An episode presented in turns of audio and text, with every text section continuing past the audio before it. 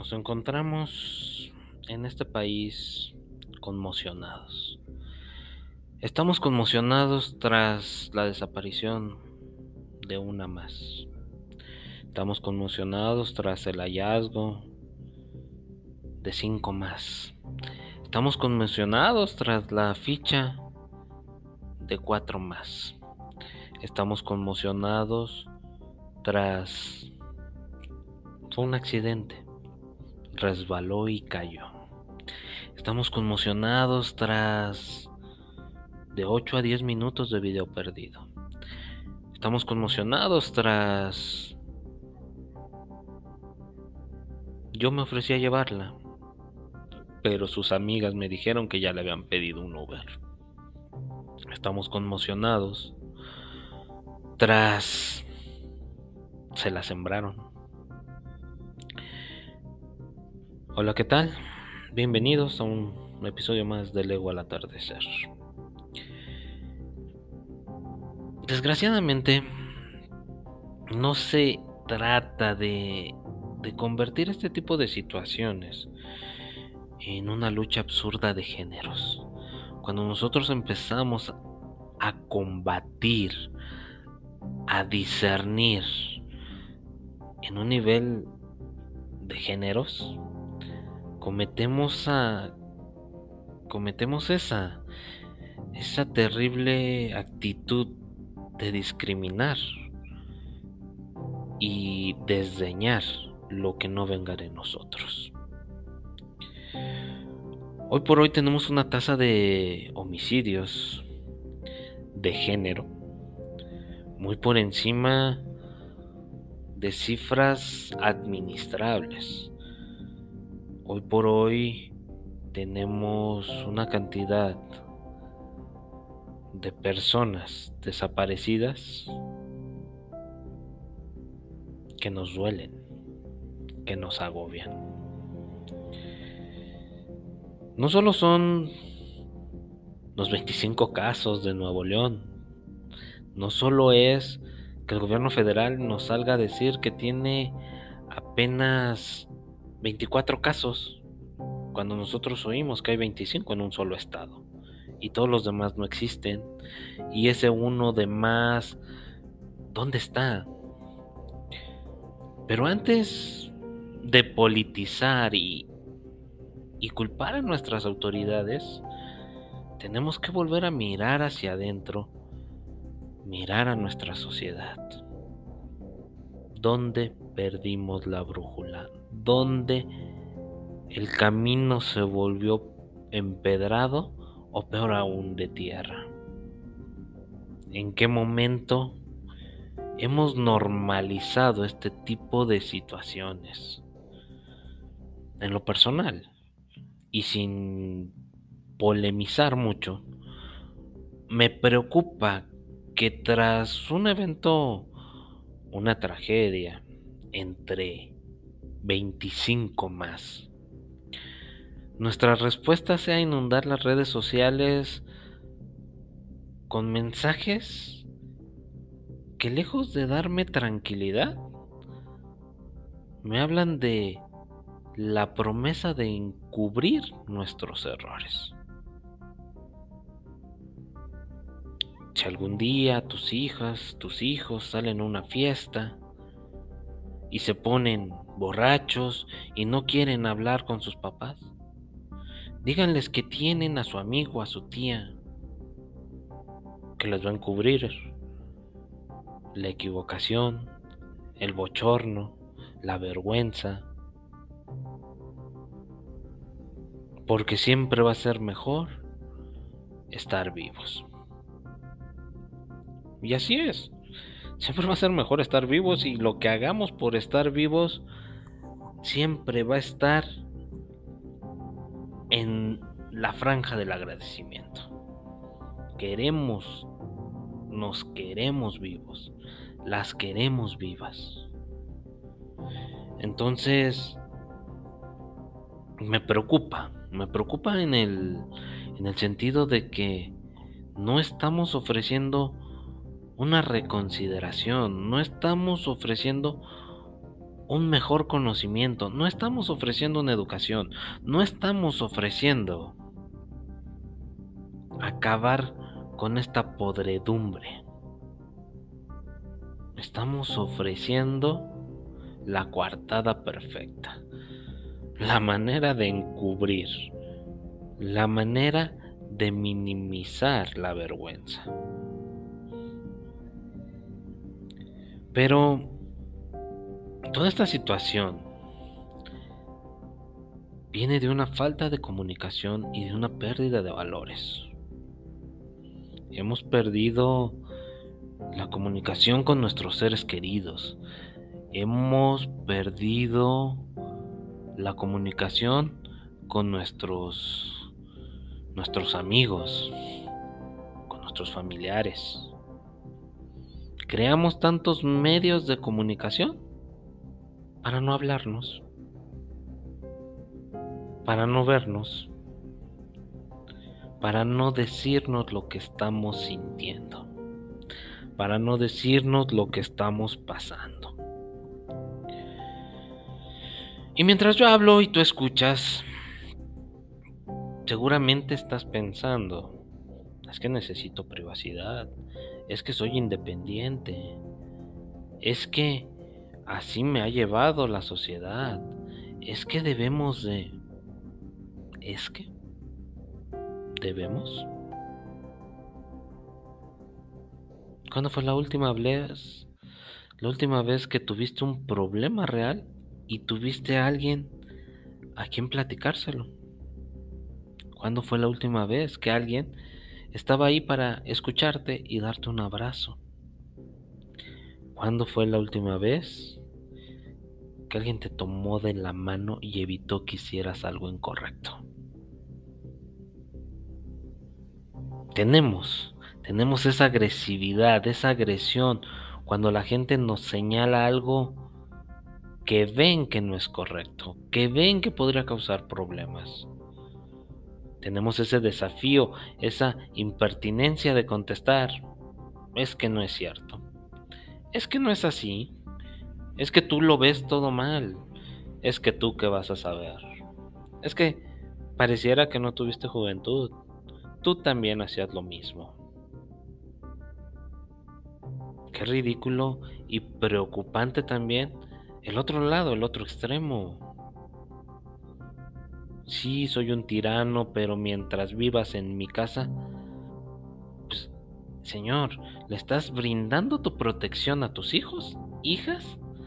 ¿O los estás amenazando mientras vivas en mi casa? ¿Dónde está la cordialidad. Son ese tipo de mensajes con los que nos topamos hoy en las redes sociales. Son esos tipos de mensajes los que se están viralizando para darnos tranquilidad, para evitar una tragedia. Igual quisiera yo viralizarte un mensaje y decirte, si sientes que estás haciendo las cosas mal, si sientes que estás cometiendo un error, si no tienes la confianza de decírtelo, de decírselo a tus padres o a tus amigos, ven, escúchame, yo te lo digo.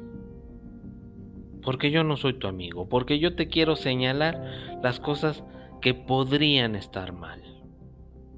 Porque no, ni yo ni nadie tiene la varita mágica para decirte, si te vas por este camino todo va a salir bien. Si no vas a fiestas vas a seguir vivo toda tu vida. No, igual mañana nos atropella un coche. Sí, un ejemplo muy de nuestra época, de nuestra edad. Las situaciones y las circunstancias van a atenuar cuáles van a ser las reacciones y las consecuencias. Pero no podemos ni solapar, ni encubrir, ni amenazar. Tenemos que reeducar, tenemos que volver a entender dónde estamos parados, tenemos que volver a empatizar y gestionar esta sociedad que tanto daño se está haciendo. No, no, no. Está bien, no soy tu amigo, soy tu padre. No soy tu amigo, soy tu tío, no soy tu amigo, soy tu familiar.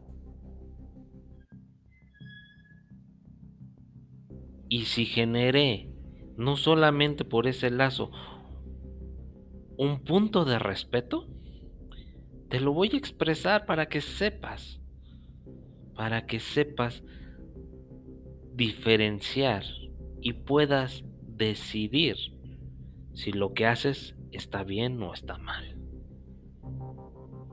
Esa va a ser tu decisión, lo demás solo van a ser datos, solo van a ser conceptos, solo van a ser interacciones. No podemos, no podemos tratar de cambiar una dinámica que en el fondo nosotros mismos no pensamos cambiar. Pensamos solapar o pensamos prohibir. ¿En qué momento pensamos entender qué es lo que está pasando? Los tiempos han cambiado y si nosotros salíamos solamente a tardeadas porque el sol era nuestra nuestra señal, pues está perfecto. Pero no podemos esperar que hoy por hoy, con cambios de verano, con cambios de estaciones, los jóvenes entiendan que a las 10, a las 9, ya tenían que estar en su casa. Tampoco podemos solapar y entender porque en nuestros tiempos teníamos que hacer filas para ponernos en un teléfono y en esa fila perdíamos todo el tiempo de la fiesta, pero avisábamos. La fiesta va a acabar a tal hora, ya pueden pasar por mí. Tras una larga fila de 10 amigos que estaban ahí, porque no íbamos a usar el teléfono de la casa de nuestros compañeros, porque era caro. Entonces, creamos esa dinámica de, bueno, una llamadita, una llamadita en todo el tiempo. Hoy por hoy creamos medios de comunicación donde mandar un mensaje, un mensaje de texto, una comunicación vía WhatsApp, una comunicación vía Tinder, una comunicación vía Facebook, una comunicación vía cualquier red social. No nos toma los minutos que nos tomaba estar en las filas para hacer esa llamada. Y no lo hacemos. Teniendo esa practicidad, no lo hacemos. No lo esperamos. ¿Por qué? Porque estamos viviendo el momento, porque estamos viviendo la vida. Un me avisas cuando salgas, me mandas tu ubicación, dime qué ruta vas a seguir, mándame fotos de, del chofer, Mantente en la línea comuniquémonos y platiquemos mientras vienes en camino. Hoy parecen ser más necesarios que nunca. Y sin embargo tampoco van a ser la solución. No van a ser la solución porque las estamos viendo como medidas de opresión, las estamos viendo como medidas de de vigilancia contra la inseguridad en la que estamos metidos. Y reitero, no, no me estoy metiendo en cuestiones políticas de culpar al gobierno, porque esto, esto es así en todos los países del mundo. Las cifras cada vez son más alarmantes. Y no es simplemente un gobierno, no es simplemente una lucha de géneros, no es una lucha de sexos. No todos los hombres son malos, no todas las mujeres son putas, no todos los hombres son violadores, no todas las mujeres son santas. Y viceversa. Desgraciadamente esta cuestión se acentúa más en esos, eh, con esos elementos. Desgraciadamente, peligran más las mujeres que los hombres. No mueren más, pero peligran más. Pero no podemos enfrascarnos en una discusión por saber quién es más víctima. Hay víctimas. Y tenemos que buscar los elementos para reducir dicha dicho índice de violencia. En este caso, primero contra las mujeres y más adelante contra todos los demás. Los consejos de seguridad no sirven para todos. Los consejos de seguridad deben de estar presentes en nuestras vidas. Pero pensemos y ubiquémonos. ¿Por qué? No es que estos consejos no existan, no es que esto no, no esté desde siempre. Sentémonos y pensemos por un momento por qué. ¿Por qué hemos desgastado a la sociedad? ¿Por qué hemos consumido esa confianza y esa autoridad? Reduciéndola... Sí, sí jefe, está padre. Yo ahí te aviso. La mayoría de ustedes que me escucha, que son padres o, que tienen un, un adolescente en casa, pues lo saben. Hemos dejado, hemos cedido porque no queremos discutir, porque no queremos escuchar lo que no queremos escuchar. Me siento, platico con, con mi sobrino, platico con mi primo de edad adolescente y entonces les digo, ¿y hacia dónde vas? ¿Qué ganas con esa actitud? ¿Qué pretendes hacer?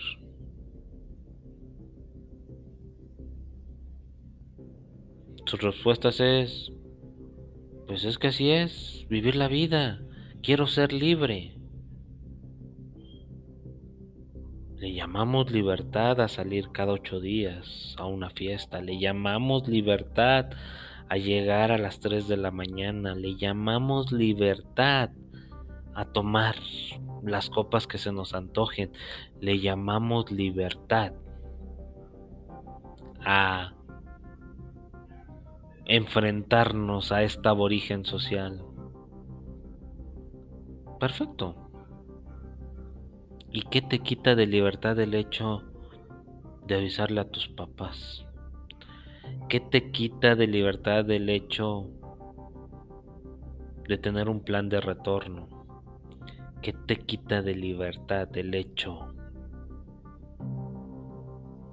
de saber que alguien te espera?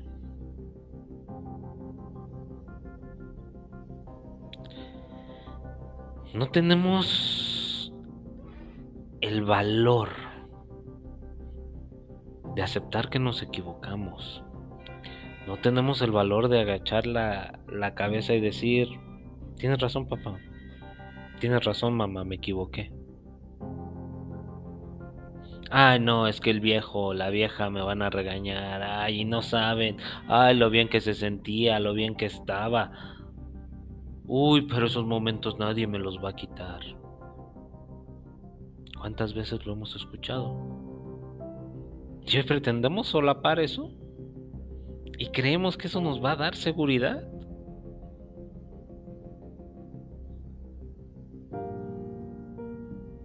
¿Cuántos de ustedes conocen a los amigos de sus hijos? ¿Cuántos de ustedes han estado en una reunión de los amigos de sus hijos? ¿Cuántos de ustedes tienen el teléfono de los amigos de sus hijos? Ah, no, pues es que todos estamos en el grupo de WhatsApp de los papás. Ah, no, es que luego los papás nos reunimos para platicar. ¿De qué? ¿De cómo sufren al cuidar y educar a sus hijos? ¿O realmente a platicar de los elementos y las situaciones que ven en las relaciones de sus hijos, en las cuales deciden no meterse, deciden no involucrarse.